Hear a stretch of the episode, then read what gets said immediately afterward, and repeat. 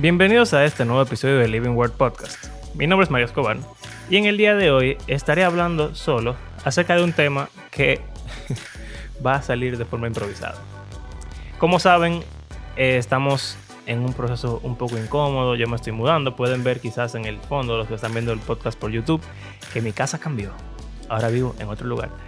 Y bueno, Abraham estaba complicado con el horario, esta semana ha sido difícil Así que vamos a grabar un episodio, y con vamos me refiero a yo solo. Un episodio corto, de un tema corto, para no perder la costumbre del podcast. Aquí vamos.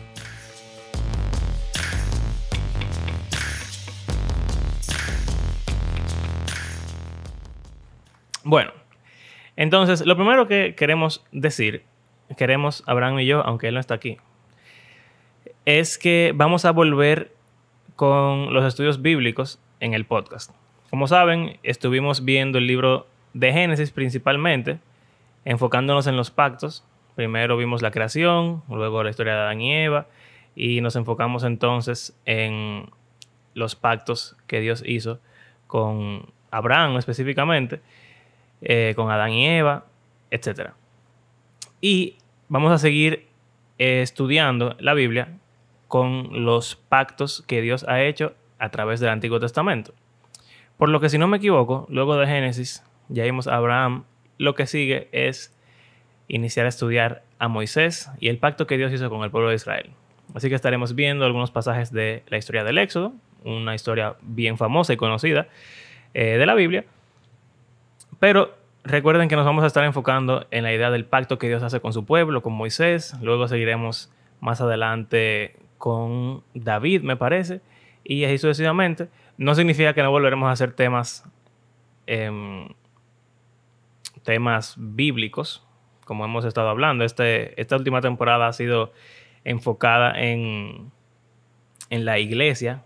Eso en teología se llama eclesiología, que es cómo funciona la iglesia bíblicamente hablando. Eh, pero estaremos volviendo a los estudios y posiblemente uno que otro episodio entonces tengamos esos temas variados. También pido disculpas por los ruidos, la bulla y los motores, los carros, eso.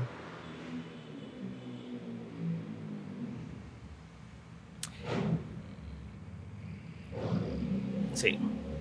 Como les dije, me eh, mudé hace poco, nos mudamos y la oficina todavía no está bien establecida y aún no he descubierto cómo voy a grabar el podcast sin que se escuchen los carros que están haciendo carrera en la calle. Pero bueno, ¿de qué queremos hablar en el día de hoy? Estábamos Abraham y yo hace unos minutos, en realidad, en una, en una charla, en una clase como de conferencia para pastores. Yo no soy pastor, ni creo que seré pastor por ahora. Y no sé, en verdad, Abraham, quizás lo esté considerando. Pero era una conferencia de convocatoria abierta. Nos enteramos y decidimos ir para, para ver. Nunca está de más saber lo que la Biblia dice, lo que creen los conferencistas. Eh, es un pastor quien, quien la está em, liderando, es un pastor bien reconocido de nuestro país.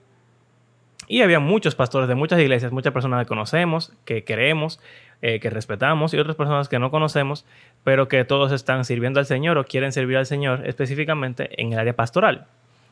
Y em, estuvimos viendo acerca del carácter que deberían tener los pastores y algunas, em, algunos requisitos que la Biblia nos presenta en el Nuevo Testamento, específicamente en las cartas a Timoteo y a Tito, que por lo regular, las iglesias toman en cuenta para poder elegir, ordenar y, colocar pastores en, las iglesias. O sea, una persona cualquiera no puede ser pastor de una iglesia, tiene que ser una persona que cumpla ciertos requisitos. Entre ellos hay requisitos morales, como por ejemplo, no debe ser dado al vino, al chisme, a las calumnias. Eh, debe ser una persona, dice literalmente, irreprochable.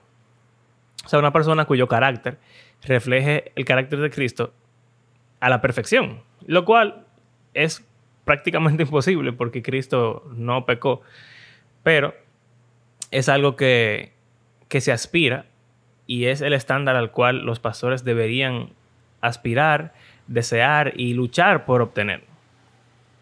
Pero también habían otros requisitos que también nos presenta el apóstol Pablo, como por ejemplo tener una familia piadosa o cristiana, eso se debate. Hay algunos que creen que si el pastor no tiene hijos cristianos, no puede ser pastor, debe ser retirado del puesto o ni siquiera pudiera iniciar. Otros creen que con ser hijos que respeten el cristianismo, que vayan a la iglesia si son jóvenes, aunque no crean o no se identifiquen como seguidores de Jesús, eh, es suficiente. Pero no sean hijos rebeldes o que, o que rechacen el Evangelio abiertamente. Eh, otras, otros requisitos que se pueden ver ahí, hay eh, una parte de ese pasaje en Timoteo, dice que debe ser marido de una sola mujer. Y entonces hay personas que dicen que un pastor no puede ser divorciado y tener una segunda esposa. Otros dicen que dependiendo de por qué se divorció, si por ejemplo su primera esposa murió, entonces su segunda esposa quizás ya no sería un divorcio, sino que es libre para casarse y pudiera ser pastor. Em, o si por ejemplo la esposa le fue infiel o lo abandonó, eso sería un, divorcio bíblico y entonces se permite.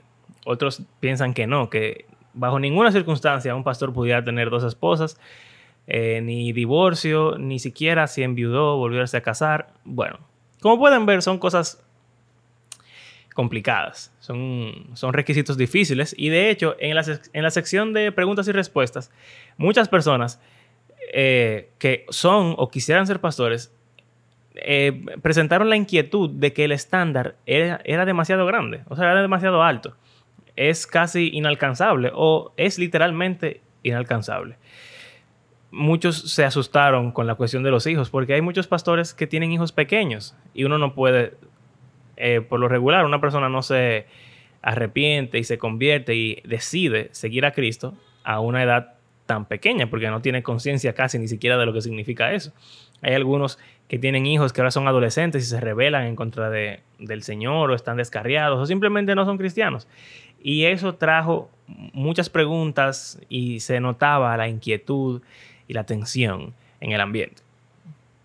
Y bueno, pensando en todo esto, se me ocurrió que en este episodio del podcast sería bueno, como en el episodio pasado fue corto también, y lo que estábamos hablando era de por qué nos hemos decidido permanecer en nuestras iglesias, a pesar de tener diferencias. Como ustedes saben, nuestros oyentes y cualquier persona que venga a escucharnos puede escuchar los episodios anteriores, nuestros pastores. Muchas veces nosotros relajamos con que nuestros pastores o nuestras iglesias no deberían escuchar lo que decimos. Eh, pero es, relajando, es una broma, porque mm, somos muy abiertos con, lo que pensamos, con lo que creemos.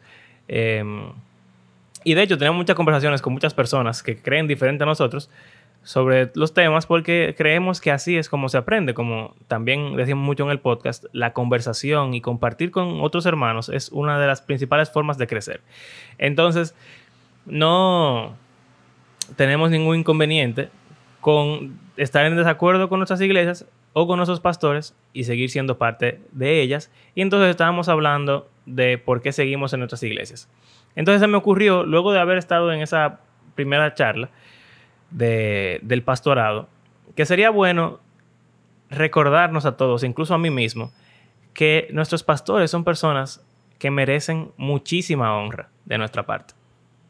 Y yo sé que a veces es difícil, en lo personal lo digo porque no siempre mi relación con mi pastor ha sido perfecta.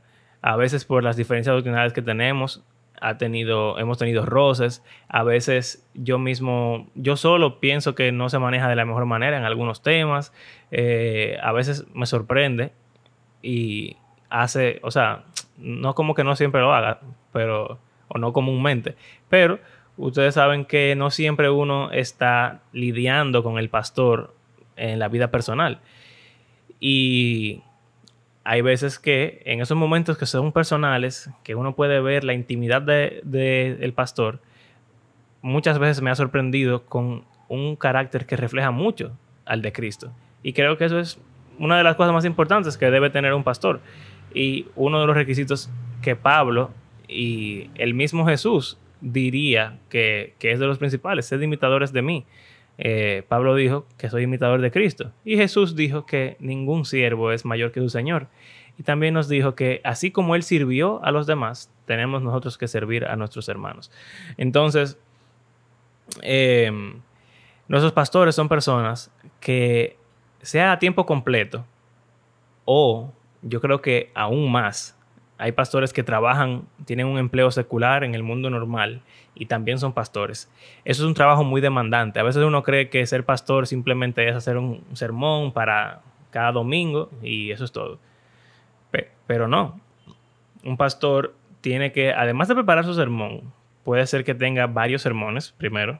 Por ejemplo, un estudio bíblico, una consejería, un discipulado, otro sermón de otro culto, una invitación a otra iglesia. Y preparar un sermón toma tiempo, toma muchas horas. Especialmente los pastores que son más estudiados tienen una metodología para hacer sermones que les toma mucho tiempo y eso consume, consume una gran parte de su vida.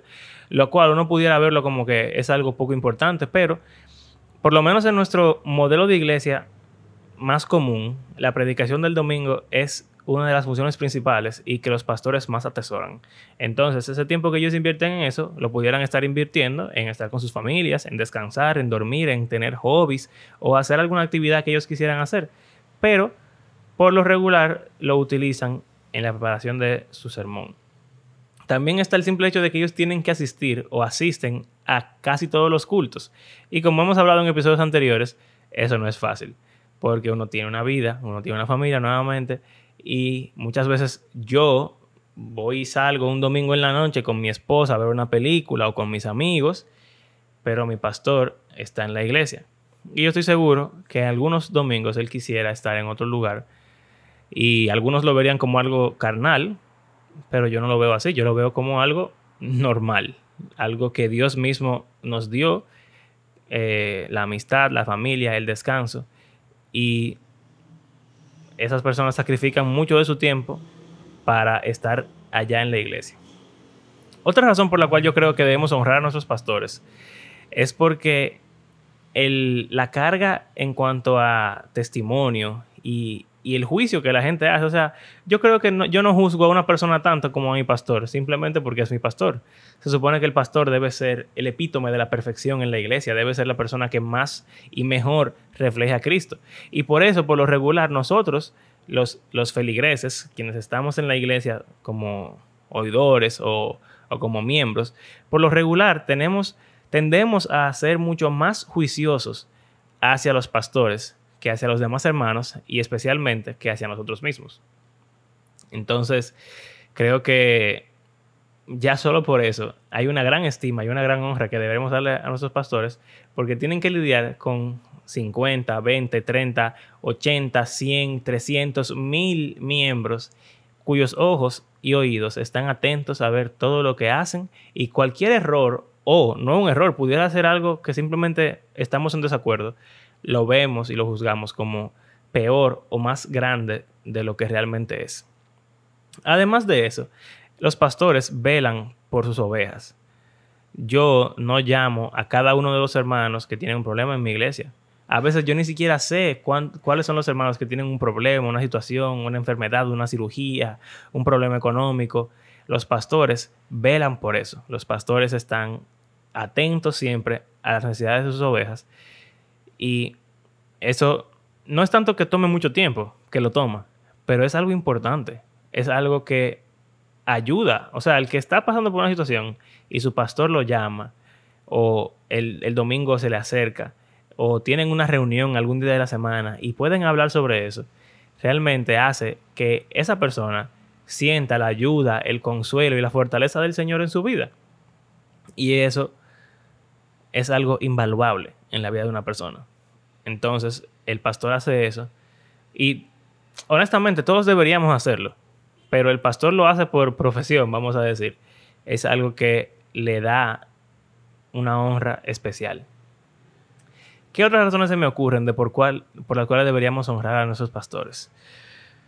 Em, simplemente porque por lo regular son personas más viejas que nosotros o con más años en la fe que nosotros O si no lo son, son personas que por lo regular deberían de ser más maduros en la fe que nosotros. Y deberíamos siempre respetar a cualquier persona que sea más madura, más vieja o con más autoridad que nosotros porque por algo están haciendo lo que están haciendo. Y muchas veces pasa con nosotros los jóvenes que nos creemos mejores que la generación anterior porque son unos anticuados y no sé qué, no sé cuánto. Pero en realidad no es así. Somos lo que somos por los que vinieron detrás de nosotros. Ellos nos formaron por sus errores, nosotros aprendemos y somos mejores, pero también por sus victorias es que nosotros podemos estar donde estamos. Entonces le debemos una inmensa cantidad de agradecimiento a nuestros pastores porque ellos han llevado a sus congregaciones a el lugar donde están. Y no importa qué tan mal pudiera estar la iglesia, siempre hay algo bueno. Alguna familia, alguna persona, algún matrimonio, y yo creo que son muchos los que pueden decir que reciben la bendición del Señor de parte de sus iglesias y sus pastores, a pesar de cualquier problema que puedan tener. Y bueno, ¿qué más? Creo que con eso estamos cubiertos. Honremos a nuestros pastores, seamos humildes, amémoslos y de nuevo es algo que incluso, o sea, sobre todo yo, que en el podcast ustedes saben que esta temporada fue muy, muy puyúa, como decimos. Eh, no significa que no apreciemos a nuestros pastores y bueno, puede significar que a veces no lo, haga, no lo hacemos. Y eso significa que estamos mal. Y tenemos que apreciarlos. Porque no importa que ellos son los que representan al Señor delante de nosotros, son quienes velan por nosotros, son quienes mantienen la iglesia moviéndose. Y además de todo, para finalizar, creo que, como, como ya dije, todos debemos ser como los pastores. Esos requisitos de pastor no son requisitos de pastor nada. Esos son los requisitos de cualquier cristiano. Todos deberíamos ser irreprochables, maridos de una sola mujer o de un solo hombre, eh, tener familias piadosas o al menos instruirlos en el camino del Señor, ser sin mancha delante de nadie, no ser dados a la borrachera, al vino, a las adicciones, eh, no ser chismosos, ser personas hospitalarias, amables, afables, eh, sobrios, de carácter digno de imitar. Todos deberíamos ser así.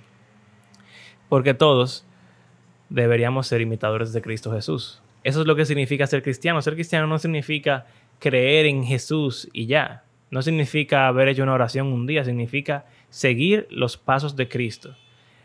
Amarlo. Arrepentirse por porque fallamos y cada día levantarnos, tomar nuestra cruz y seguir al Señor. Y el simple hecho de que muchas veces nos escondemos detrás de nuestros pastores significa que le debemos demasiado. Todos nosotros deberíamos ser ese cristiano o esa cristiana que es un cristiano promedio, pero que su vida refleja a Cristo como si fuera un pastor eh, un apóstol, un líder, lo que sea. Todos deberíamos ser como Pablo, porque todos deberíamos ser como Jesús. Así que este episodio fue un poco más serio. Yo creo que yo relajo más cuando estoy con Abraham. Quizá él tiene la culpa. Eh, la semana próxima posiblemente ya iniciemos con los estudios del libro de Éxodo. Em, les pedimos que si tienen algún tema que quisieran tratar, alguna pregunta que quisieran tratar, alguna historia que quisieran que compartiéramos en el podcast, nos escriban en nuestras redes sociales, en Instagram, pueden seguirnos, eh, somos Living Word Films. Em, también, de paso, hemos hablado anteriormente de que estamos trabajando en una tal serie animada de la Biblia. Seguimos con eso. Estamos pensando en formas de empezar a mostrarles eh, este proyecto y pronto incluso poder lanzarlo pero todo eso está en el futuro. Mientras tanto, vamos a hacer el cierre, como dice. Gracias por acompañarnos en este episodio. Les recordamos que hacemos este podcast porque creemos que la Biblia es un libro que está vivo y que tiene el poder de Dios para transformar a sus lectores y al mundo entero. Si disfrutan lo que hacemos pueden seguirnos en las redes sociales, suscribirse a nuestro canal de YouTube y si quieren apoyarnos económicamente pueden hacerlo en nuestras plataformas de PayPal o Patreon.